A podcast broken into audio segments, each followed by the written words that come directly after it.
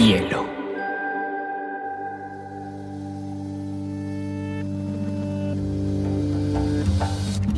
Coincide con la noción de estilo tal como se define. La lectura debe ser una de las formas de la felicidad y no se puede obligar a nadie a ser feliz. Pero cuando termina de lo que vas usando después, entonces un libro debe escribir esa situación. Y digamos que lo es, el cuento se escribe así. Y a mí la, la cosa más importante que me ha pasado en la vida ha sido aprender a leer una pizca de exageración en esa frase. Este episodio de Biblioteca Personal es patrocinado por Café Matiz. No hay mejor combinación de maestría para acompañar nuestras lecturas que con un delicioso café colombiano. Hola a todos, habla María José Castaño, estamos en un nuevo episodio de Biblioteca Personal. Hoy tengo un invitado muy especial que se llama Felipe Restrepo Pombo. Es un periodista, escritor, editor, cronista, entre mil oficios más, pero voy a limitarme a solamente esos. Ha sido director y editor de revistas muy importantes en periodismo literario desde Gato Pardo, Esquire, y fue elegido entre los 39 autores de Bogotá, esa lista que hace el High Festival, escogiendo nuestras promesas de las letras. Feli, qué rico tenerte acá en Biblioteca Personal, bienvenido. Hola María José, muchísimas gracias eh, por, esta, por esta invitación. Hace mucho quería estar en tu, en tu programa eh, y me encanta, me encanta esta charla y estar acá. Feli, obviamente has sido eh, un escritor, pues vamos a pasar como por todas tus facetas, pero me ha llamado mucho la atención que dentro de tus seis libros hay muchos perfiles. Y obviamente los perfiles tienen una forma de hacerse muy particular. Hay una diferencia muy grande entre lo que es el periodismo y la literatura, pero hay un género particular que Felipe nos va a hablar de él y explicar un poquito, en el que se usan las herramientas de la literatura para construir historias. Felipe, tú que eres el gran duro de los perfiles y el periodismo literario, ¿por qué no, no le cuentas a nuestros oyentes un poquito de qué es esto y cómo funciona?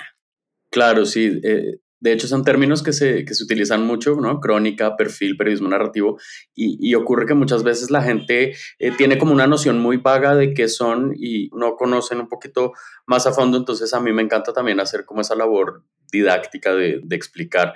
Eh, yo quisiera hacer como un poquito una digresión y empezar como, como, cómo empecé yo a trabajar en esto y cómo fui descubriendo esto.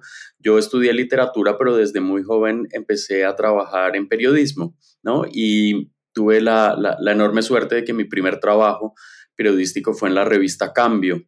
Eh, eh, la revista Cambio, pues que, que, ahora revivió, pero que tuvo también eh, em, un pasado muy, muy notorio. Y en ese momento, cuando yo entré a trabajar de becario, digamos que escribía notas de cultura, eh, pues uno del el editor, digamos, el propietario y quien estaba ahí muy seguido era Gabriel García Márquez, ¿no? Era el propietario de, Cambio y el, y el, editor general.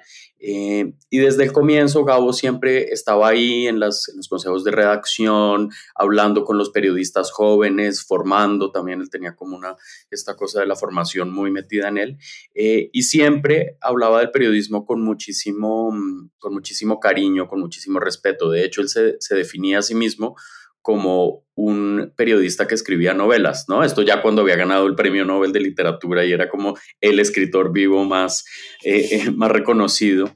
Eh, y siempre nos decía a todos los periodistas, es como el periodismo se basa en los datos, en la investigación, en la reportería, pero hay que contar el cuento, ¿no? Esa manera como tan, siempre tan, tan sabia y tan sencilla que él tenía de decir las cosas. Y ahí yo empecé, digamos, a trabajar en esa, en esa idea de, contar historias eh, periodísticas, pero con las herramientas de lo literario, ¿no? Crear eh, personajes, ambientes, escenas, estructuras, textos un poco más, más em, elaborados, por llamarlo de alguna, de alguna suerte. Y ahí encontré el género de los perfiles, ¿no? Siempre me ha gustado mucho entrevistar, era, era algo que, disfrutaba desde que, desde que empecé casi. Mm, pero eh, más que las preguntas y las respuestas, me interesaba eh, entender a los personajes, ¿no? Creo que, a mí como narrador una de las cosas que más me gusta es, es entender las razones de los personajes sobre los que escribo, sean reales o ficcionales, ¿no? Creo que, eso y eso ya lo hablaremos ahorita más adelante, me interesa explorar esa psicología. Y eh, me centré en el género de los perfiles. Un perfil Claro, parte de una entrevista con una persona, una o varias, en mi caso pues eh, trato de hacer muchísimas, pero también un conocimiento de este personaje, hablar con las personas que lo conocen, eh, sus amigos, sus enemigos, eh, todo lo que construye ese mundo y también observarlo. Y fíjate que con el tiempo, después de hacer muchos perfiles, me he dado cuenta que quizás me interesa más no solo lo que dicen las personas, sino dónde lo dicen, cómo lo dicen y cómo actúan en diferentes escenarios. Y cuando tengo todo esto, todas estas entrevistas, todas estas fuentes, eh, reviso pues lo que se ha escrito sobre el personaje, todo, construyo mi visión de ese personaje, ¿no? Y a veces la gente tiende a creer que un perfil es una biografía y no, no lo es. Una biografía trata de contarte toda la vida de una persona. Un perfil trata de tomar un momento de esa persona que ilumine el resto de su vida y que te una visión del quien está escribiendo, de quién es ese, ese personaje. Pipe, de hecho, en el marco de, de tus lecturas, hay mucho periodismo narrativo en tu experiencia, ¿no? ¿Qué te acercó a este género desde tu visión como lector? ¿Cuáles fueron esos primeros textos, esos primeros periodistas, esos primeros libros que te acercaron un poquito a este interés?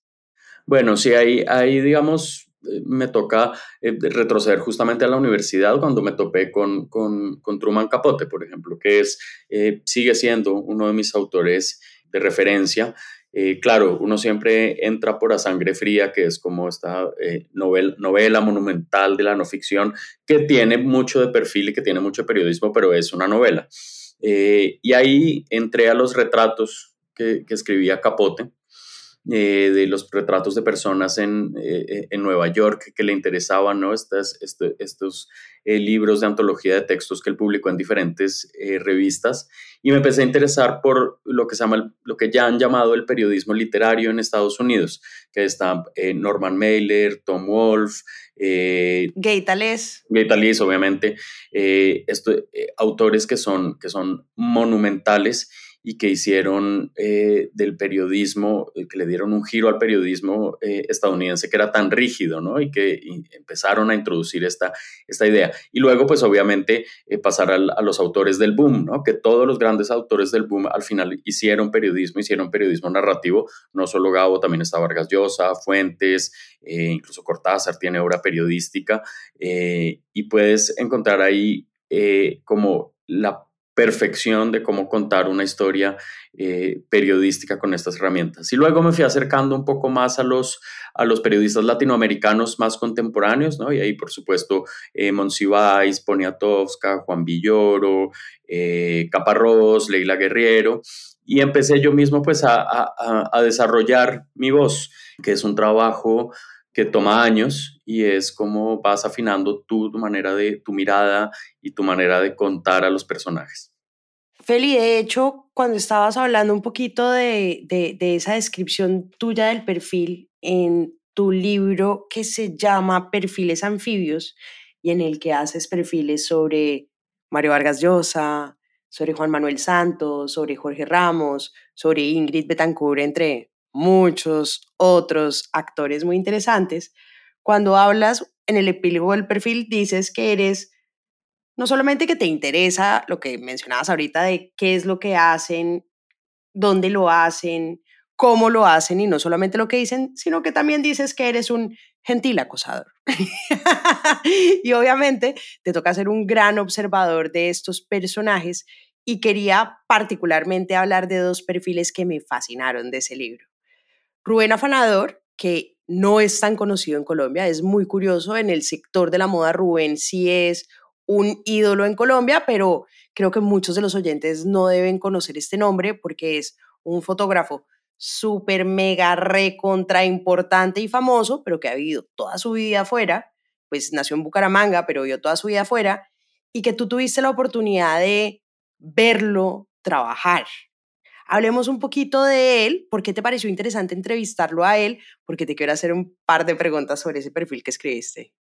Antes de ir a lo de Rubén, quería un poco contar cómo nació Perfiles Anfibios. Digamos, Perfiles Anfibios es, es un libro que, que reúne algunos de mis perfiles, al menos los que a mí me parece que están más trabajados, que más me gustan en retrospectiva.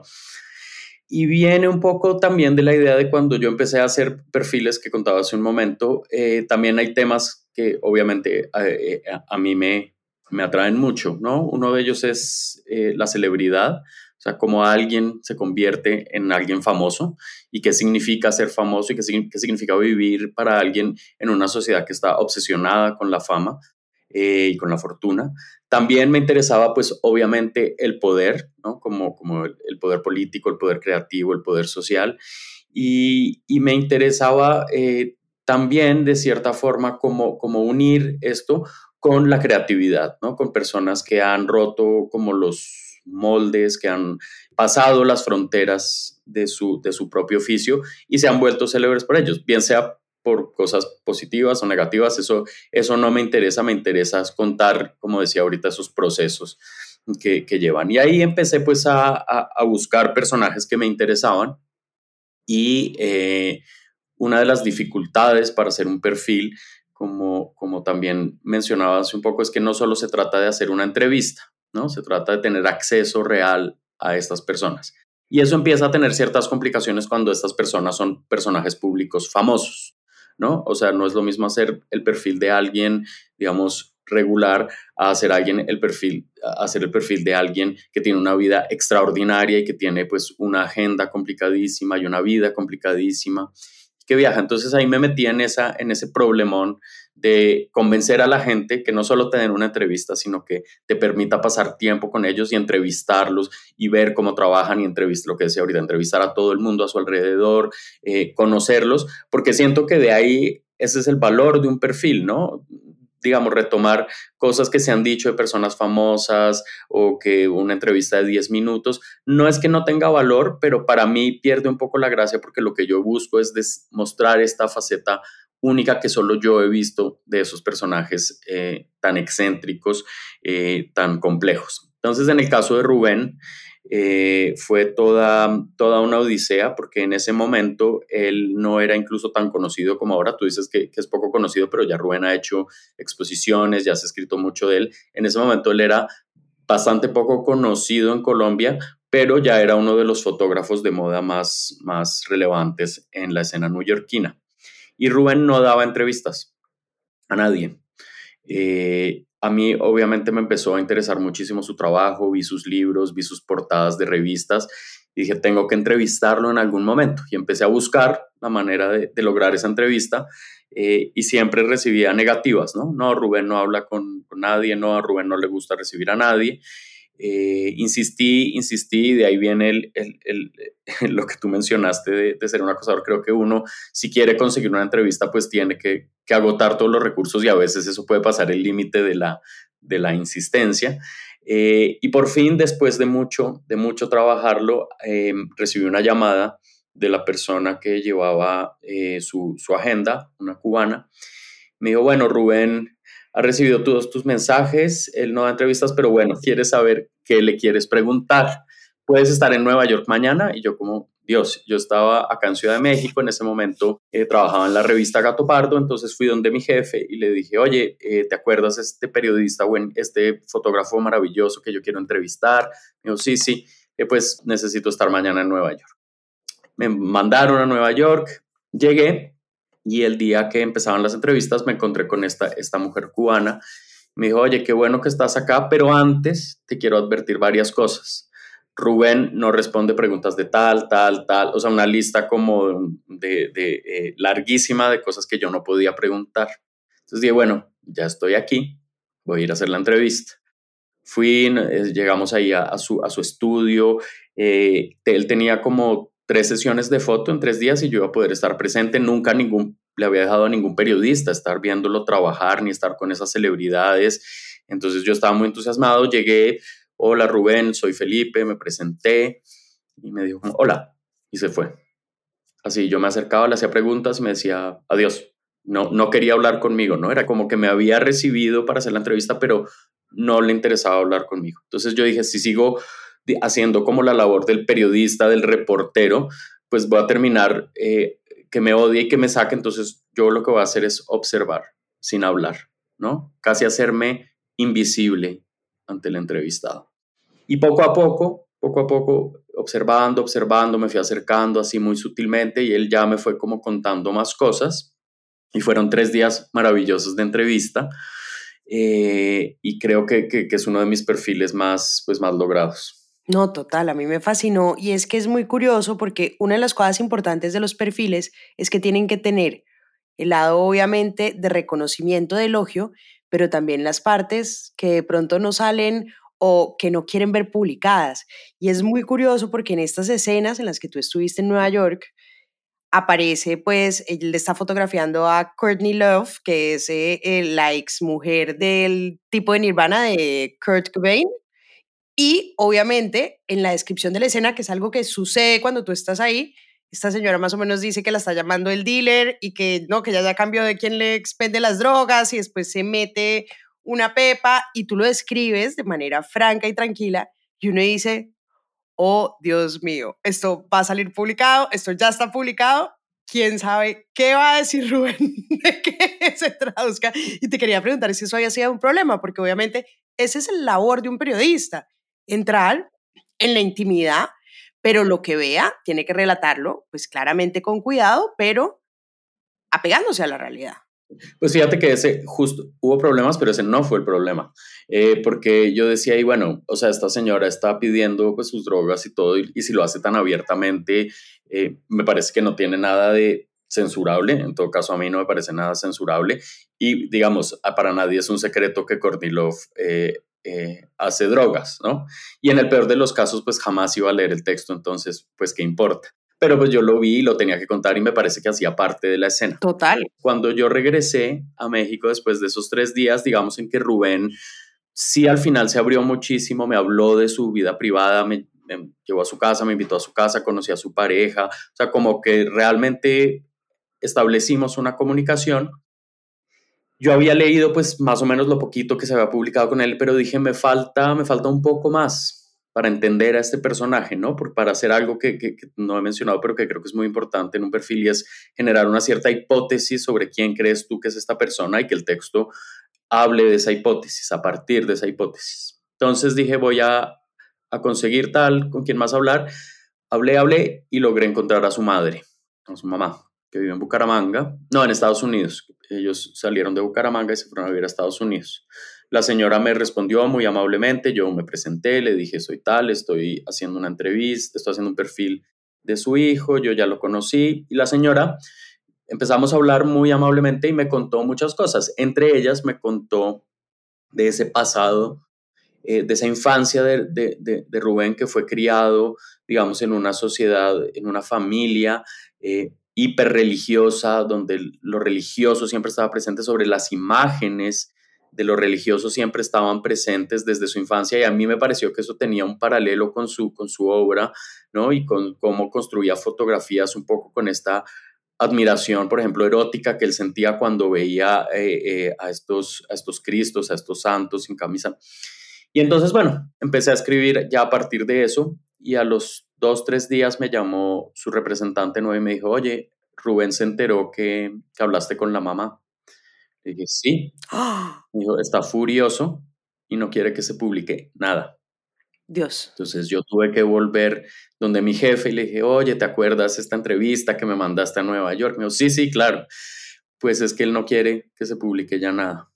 Entonces me dijo, mira, la verdad, él te dio acceso, él respondió a las preguntas, eh, era on the record, él, tú estás ahí, te presentaste como periodista, luego hablaste con la mamá, te presentaste, en principio ese material no es de él, es tuyo. Y tú tienes la responsabilidad y el derecho de decir lo que viste y ya pues si hay problemas legales lo veremos. Entonces yo escribí ese texto muerto del miedo. Cuando lo terminé hice algo que, nunca he hecho y que nunca he vuelto, volveré a hacer creo, y es que se lo envié antes de que se publicara, ¿no? Un poco como gesto amistoso de decir, mira, a mí no me interesan ni los chismes, ni las, esto me interesa hablar de tu vida y de tu trabajo. Él lo leyó Mm, dijo que era pues eh, que le encantaba el texto, que era una cosa que, le había gustado mucho, pero que nunca quería volver a hablar conmigo. Yo le dije, No, eso sonó súper trágico. Así fue. Y nos hemos encontrado en otras ocasiones y no, ni siquiera nos hemos saludado, pues. O sea, yo siento que él, que al final él era, él es alguien que tiene como ciertos conflictos con su pasado, ciertos, no, no, no conflictos, sino como que el personaje que él fue en su juventud y en su infancia eh, lo ha querido como borrar y ser el personaje este misterioso fotógrafo de moda en Manhattan que ahora quiere ser. Pero pues eh, eh, también mi labor, y, ahí me parece muy interesante tu pregunta, ¿no? ¿Cuáles son los, los límites de lo que uno debe contar en tanto que, perfil? Y yo creo que para, para, el personaje, para el personaje que yo quería construir ahí era muy importante contar esto. Obviamente sin hablar de, de, cosas que para él podían ser molestas ni nada, yo ahí dejé por fuera como todo el tema de su, de, pues de su vida eh, sentimental y eso porque no aportaba nada para, para mi perfil. ¿Ves? Pero, pero siento que, que, que, lo que el personaje que yo construí sin hablar de esas otras cosas no tenía sentido. Entonces, esos son los límites y pues sí, muchas veces los personajes no, no quedan contentos con lo, que uno, con lo que uno dice, habla de, escribe de ellos y al final creo que eso habla bien del perfil. Total, total. Nunca se me va a olvidar una vez que vimos clase con Juanita León, que es eh, pues la directora de La Silla Vacía, que es un medio, para quienes no lo conozcan, súper juicioso y acucioso en su metodología, que es lo que hace diferentes a unos periodistas de otros, y le pregunté qué hacía un buen periodista, qué había que hacer para ser un buen periodista, y me respondió, no tener amigos. ¿Y yo qué? Sí, porque te pasa eso, pues no puedes ser amigo de la fuente, no vas a ser amigo de la fuente porque creas un vínculo que, que es más importante lo que publicas de él que realmente el personaje quede contento, porque tu oficio es otro. Tu oficio no, no es complaciente, o sea, yo, yo digamos ahí frente a eso, creo que, que, que uno sí crea una, un, puede establecer una, una relación con sus fuentes, con sus entrevistados, pero siempre que quede muy claro que en el momento en que los estás entrevistando, tú ya no eres amigo, eres periodista. ¿no? Y, creo que, que, digamos, lo que dice ahí Juanita es un poco... Es extremo, total. Pero no, sí debe, debe dejar muy en claro, eh, eh, cuando, sobre todo en sus relaciones con las fuentes, que al final uno está ahí entrevistando. Y puede ser amistoso y luego se puede volver amigo. Me ha pasado que con otros entrevistados me he vuelto amigo ¿no? Eh, y, que, y que no se han sentido traicionados, pero tampoco quiere decir que yo haya hecho un trabajo complaciente de no decir nada con ellos. Por ejemplo, con, Vargas Llosa, yo creo que, el texto que, que, hay ahí es, pues, plantea ciertas cosas sobre Vargas Llosa. Yo no, no estoy de acuerdo en muchas de las ideas políticas de Vargas Llosa, pero él fue un señor encantador y fue generosísimo conmigo y yo solo tengo como mucho agradecimiento con el acceso que me dio. A eso también te quería preguntar, cuando tuviste esa relación con Vargas Llosa, que además te recibió en su casa, en su biblioteca y demás, ¿qué te llama la atención a ti como periodista de preguntarle, sobre todo, porque obviamente en este libro hay todo tipo de perfiles, desde actores, directores de cine, pero es diferente cuando tienes a alguien que ejerce un oficio muy parecido al tuyo, porque Vargas Llosa también ha sido periodista, ¿qué te interesaba saber de él como lector y como escritor? Bueno, ojalá algún día yo me, me acerque un poco al nivel de escritura que tiene Vargas Llosa, eh, que yo considero es uno de los grandes escritores de nuestra lengua, pero al mismo tiempo es, es una persona con la que yo no he estado de acuerdo en muchas de sus posturas, sobre todo políticas y, públicas, ¿no? No estoy de acuerdo tanto con el personaje público que la ha construido. Y yo tenía mucho miedo cuando, cuando fui a hacer esa entrevista porque yo pues eh, eh, lo había leído y para la entrevista volví a leer algunas de sus novelas más geniales como La fiesta del chivo o como Conversación en la catedral, que son novelas impecables, ¿no? Digamos, de una técnica narrativa, de una técnica literaria ya a un nivel eh, de clásico. Entonces yo, yo, yo, yo tuve acceso, digamos, yo a la editora le dije, yo no quiero sentarme a hablar media hora con Mario, quiero pues conocerlo. Y él accedió a recibirme tres días en su casa, creo que es algo que no hace muy seguido. Eh, y no solo eso, me llevó a sus archivos, me sacaba las libretas, me decía, ay, mira, esta es la libreta donde escribí La ciudad de los perros, ¿no? Y tenía tal, me mostró como su técnica de trabajo, sacaba sus libros, mira, este libro fue uno de los que más me contó. Y no solo eso, me preguntaba a mí sobre, bueno, ¿y tú qué escribes? ¿Qué te interesa? Realmente, eh, me, me ahí me sorprendió el contrario, como esa generosidad de persona. Pero yo no podía ser de nuevo complaciente en el perfil y decir, y decir, no, ya estoy de acuerdo con todo lo que ha hecho Vargas Llosa y no citar ahí pues voces de personas que, que tienen opiniones muy, muy fuertes eh, contra él. Entonces yo todo, todo lo resumo a, a, que debe haber como un equilibrio, también un equilibrio de lo, que, de lo que escribes. Obviamente tú puedes tener una opinión sobre esa persona, pero tu texto no puede estar impregnado de esa opinión. Tienes que ser yo detesto la, la, palabra objetividad porque creo que ningún texto es objetivo, todos los, textos son subjetivos, ¿no? Todas las decisiones que tú tomas parten de lo que tú eres y de lo que tú quieres decir, eh, pero sí tratar de que esa, que esa subjetividad sea lo más honesta posible, ¿no? Y eso es algo que yo siempre que doy talleres de periodismo y siempre que hablo con periodistas más jóvenes, me gusta esa defensa de, de la honestidad, porque es al final lo único que tiene eh, eh, un periodista, eh, un cronista o un narrador, es la honestidad con que asume lo que dice. Y, por ejemplo, ahí hay otro texto que, que, no sé si lo leíste, que fue muy complicado desde ese punto de vista, que es el de Juan Manuel Santos, porque pues Juan Manuel Santos es un personaje mm, lleno de complejidades y que no necesariamente ha hecho solo cosas buenas, ¿no? y cuando yo decidí contar ese, la historia de Juan Manuel Santos, quería hablar de él, pero también quería hablar de su clase social, de las élites, del poder, del poder político a través de él y de la historia reciente de Colombia. Entonces, eh, no podía también dejar por fuera algunas cosas que, que, ha hecho esa persona y que tenían que estar en mi perfil, a pesar de que yo tenga una opinión personal muy positiva sobre él. Feli, me acuerdo leyendo a Oriana Falaci eh, que ella escribió un libro que se llama un hombre y hablaba también como, también es una serie como, como muy investigativa sobre personajes y decía que lo único que diferenciaba a las personas extraordinarias no era que fueran ricos, que fueran guapos, que fueran muy inteligentes, sino como esa ambición. Tú también has encontrado una fascinación con el poder, con los ricos y los famosos. ¿De dónde viene esa fascinación y si esa fascinación viene más desde el lector o desde el periodista curioso que quiere entender el alma o el fondo de los personajes.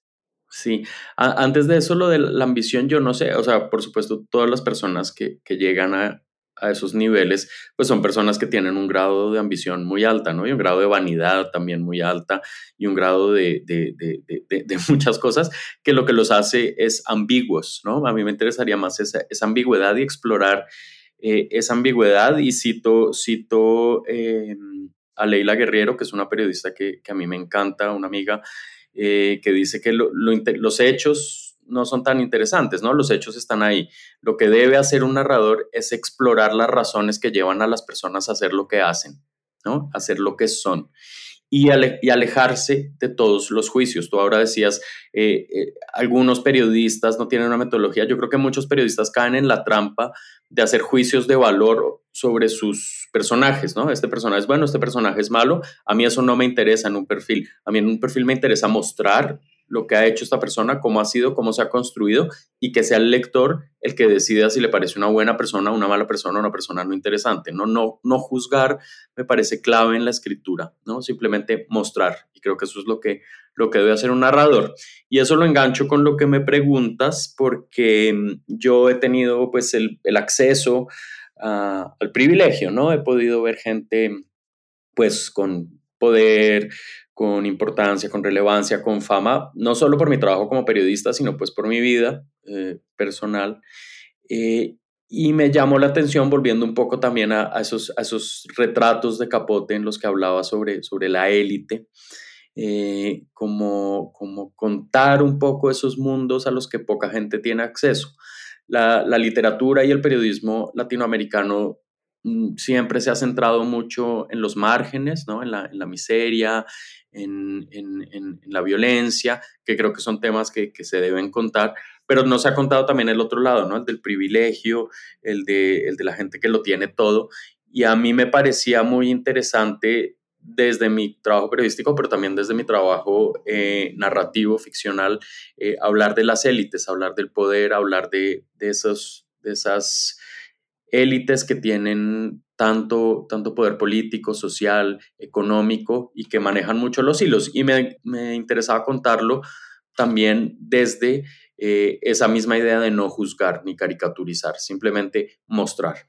Cuando, cuando hablamos de periodismo literario, Feli, nos hablabas al principio de las herramientas, ¿no? ¿Qué hace que, que un perfil o qué hace que el periodismo literario tenga una forma de narrar diferente que acerca a los lectores? Ese tema me parece muy interesante. ¿Qué has aprendido en los libros que utilizas para acercar a un lector? ¿Podríamos explorar un poquito a profundidad ese tema? Mm, sí, no, no, había citado otro de los referentes para mí de, eh, de referentes, que es Emmanuel Carrer, eh, un, un, escritor francés eh, que por supuesto me gusta mucho y que hace novelas de no ficción, ¿no? Ya lleva mucho tiempo escribiendo, tiene una que a mí me parece increíble, que es El adversario, pero, pero tiene, la más reciente se llama Yoga, y lo que él hace es, construir novelas, digamos, las mecánicas de las novelas, eh, pero con personas reales y con hechos reales. Em, y un poco eh, a mí esas lecturas son las que me han ido, me han ido eh, interesando más. O sea, por supuesto, puedo leer una novela em, de fantasía o puedo eh, no sé, hace poco releí, por ejemplo, los cuentos de Cortázar que tenía décadas de no leerlos y me parecieron absolutamente fascinantes.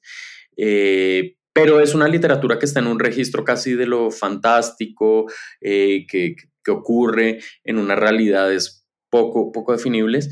Y a mí como, como lector y sobre todo pensando como lector que va a escribir luego, me, me, he ido centrando en, en esos autores que escriben novelas eh, o que escriben ficciones que eh, se anclan muy fuerte en el mundo real, ¿no? Y que se anclan muy fuerte en los hechos.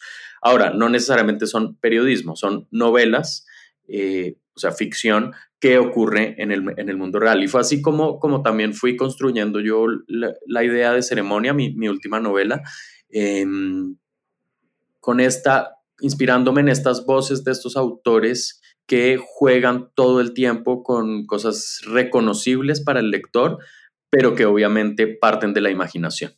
De hecho, Feli, una de tus novelas habla un poquito de esa relación entre el poder, entre los ricos, entre las élites, porque es precisamente una familia de estas élites latinoamericanas que podría ser en cualquier ciudad, en cualquier región, pero que construyes a través tanto de la metodología del periodismo como desde una narración literaria, usando tanto las herramientas de la literatura como las herramientas del periodismo para contar, ¿no? Háblanos sobre esa novela. Claro, esa novela, mira, nació de muchas cosas. Primero, siempre me han gustado las sagas familiares y ahí me puedo remontar pues a las de nuevo al boom, ¿no? A, las grandes sagas familiares del boom, pero también a, las novelas eh, del siglo XIX europeo, ¿no? Los clásicos rusos, los clásicos franceses, eh, todas estas construcciones de grandes familias. Creo que la familia es un tema que nos interesa a todos, definitivamente, porque pues no nos podemos definir sin las relaciones familiares que hemos tenido, ¿no? No nos podemos definir como personas, así haya sido una buena familia, una buena mala familia, una familia ausente, pues es algo que, que nos marca todo. Entonces yo quería contar la historia de una familia y quería enmarcarla, que el telón de fondo fuera el de la élite, ¿no? El de la riqueza. Entonces empecé a construir esta, esta familia que, como dices, eh, podría estar en Colombia, podría estar en México, podría estar en Chile, podría estar en cualquier lugar de nuestro continente. Eh, y eh, lo que quise fue contar em, cuatro generaciones, pero digamos, no, no, no como lo hacen las sagas más clásicas como lineal, sino quise jugar mucho con la estructura, con los tiempos, entonces se van entrelazando los tiempos, va viendo flashback, flash forwards, esto, y se va construyendo pues la, la, la historia de esta familia. Ahí quería tocar varios temas, quería por ejemplo hablar de los, de los cultos, y entonces investigué mucho sobre las sectas de millonarios, ¿no? Y entrevisté gente que ha estado en las sectas de millonarios, eh, mujeres sobre todo, que, que, han sido llevadas un poco a, a, este mundo mm, tan secreto del que se habla poco, de sectas que terminan siendo sectas de, que las vuelven esclavas sexuales.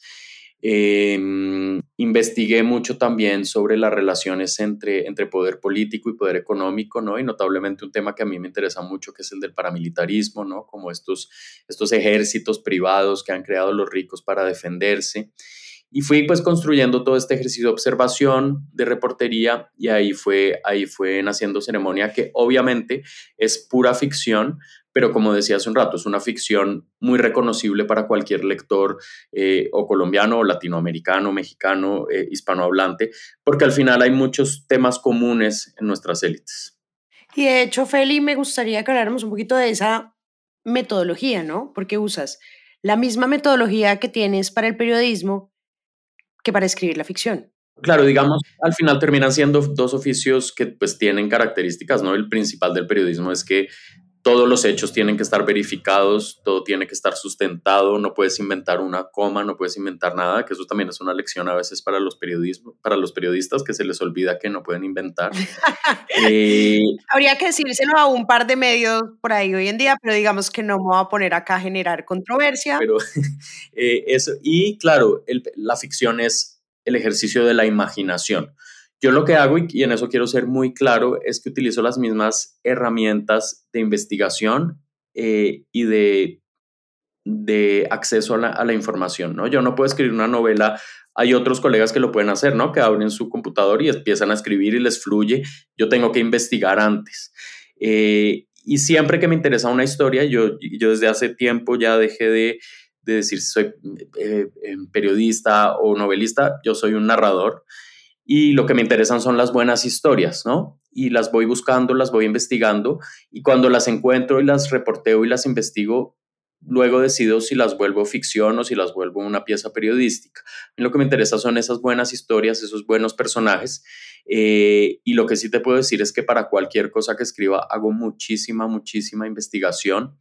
Tengo todo ese, todo ese mundo, lo, quiero saber todo, soy muy curioso, entonces pregunto, organizo la historia y una vez tengo la historia, me interesa mucho la estructura, ¿no? Yo, yo, eh, y, ahora que, hablábamos de las lecturas que me han, que siempre me han gustado, me gustan las, las, las novelas o los libros que, que te cuestionan un poquito sobre quién tú eres, pero también que el ejercicio de la lectura no es pasivo, ¿no? No es simplemente te sientas ahí, lees, te cuentan todo y terminaste, sino te hace preguntas, te hace pensar, te, hace te deja vacíos, te deja preguntas que tú luego tienes que responder solo. Y, y en ese sentido, cada libro es único para cada lector, ¿no? Y a mí en, en Ceremonia y en todos los otros libros que, que he escrito, me interesa que el lector se haga preguntas, ¿no? Y diga, esto que pasó acá fue así, ¿cómo lo interpreto? Y que esa interpretación juegue dentro de lo que, dentro de lo que le están contando. Es decir, que la lectura sea un ejercicio también de pensamiento y también de creación, no solo de pasividad que te cuentan. Que estamos muy acostumbrados, por ejemplo, eh, con, la, con, la, lógica a veces de las series de, de Netflix, ¿no? Que te explican todo, que te lo dan machacadito, que todo es sencillo y que tú solo te sientas ahí y no tienes que pensar. Lo que a mí me interesa de la escritura es que haga que el lector reflexione al mismo tiempo que lea.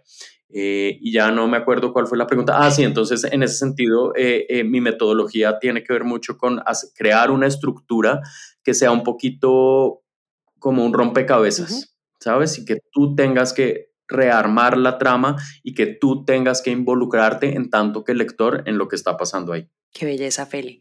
Feli, y una última pregunta es, tú que eres el gran experto en periodismo literario y en perfiles y en estas obras que utilizan pues estas diferentes metodologías, ¿por qué es importante el periodismo literario para los lectores? O sea, ¿qué atrae o cuál es la relación entre un lector? ¿Por qué un lector debería llegar al periodismo literario? ¿Qué le da eso que no le da otra cosa? Claro, mira, yo, yo creo que se, habla mucho en nuestros tiempos de la crisis del periodismo, ¿no? Que el periodismo está mal, que el periodismo, que las redes sociales, eh, y todo eso es cierto, o sea, vivimos en un mundo que está lleno de información, todo el tiempo nos están bombardeando información, ¿no? Tú abres tus redes sociales y en un segundo tienes mil cosas, que pasó esto acá, que pasó esto allá, y además las noticias cada 10 minutos se van, se van actualizando, ¿no? Ahora pasó esto, ahora pasó esto. Y muchas veces tenemos acceso a muchísima información, pero sin ninguna profundidad. Eh, y a mí lo que me interesa como periodista, más allá de lo noticioso, es eh, bucear un poco, sondear un poco en lo que hay detrás de esos hechos. Y creo que el periodismo narrativo es ese periodismo que se detiene, que observa, y algo muy importante que también habría que recordarle a los periodistas, algunos periodistas que no vamos a mencionar, es que también tenemos que pensar, a veces se nos olvida que los periodistas tenemos que pensar y que el ejercicio del periodismo es ejercer el pensamiento sobre los hechos y crear piezas que te hablan de esos hechos y que no te los explican ni que te los digieren, sino que te preguntan a ti y que te hacen pensar a ti sobre el mundo en el que vives. Entonces, para mí el periodismo narrativo es una manera de hacerlo, es una manera de, de, detenerse frente a la realidad, frente a la información, frente a todo lo que ocurre en nuestros días y pensarlo y escribirlo y compartirlo con los lectores. Espectacular, Feli. Pues muchísimas gracias por este espacio. Creo que ha sido toda una clase súper interesante. Y muy interesantes igual tus textos. Ojalá los oyentes también puedan acercarse un poquito a tu obra. Pues te agradezco muchísimo esta charla, de verdad interesantísima y, espero que, a tu audiencia y que a los lectores les interese eh, leer mi trabajo y espero que no sea la última vez que charlemos. Cuenta con eso, Feli. Un abrazo grande y saludes a México.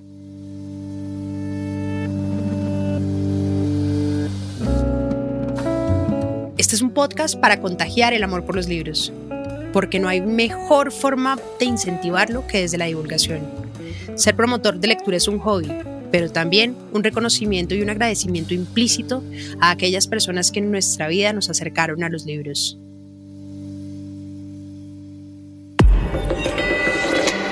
Hielo.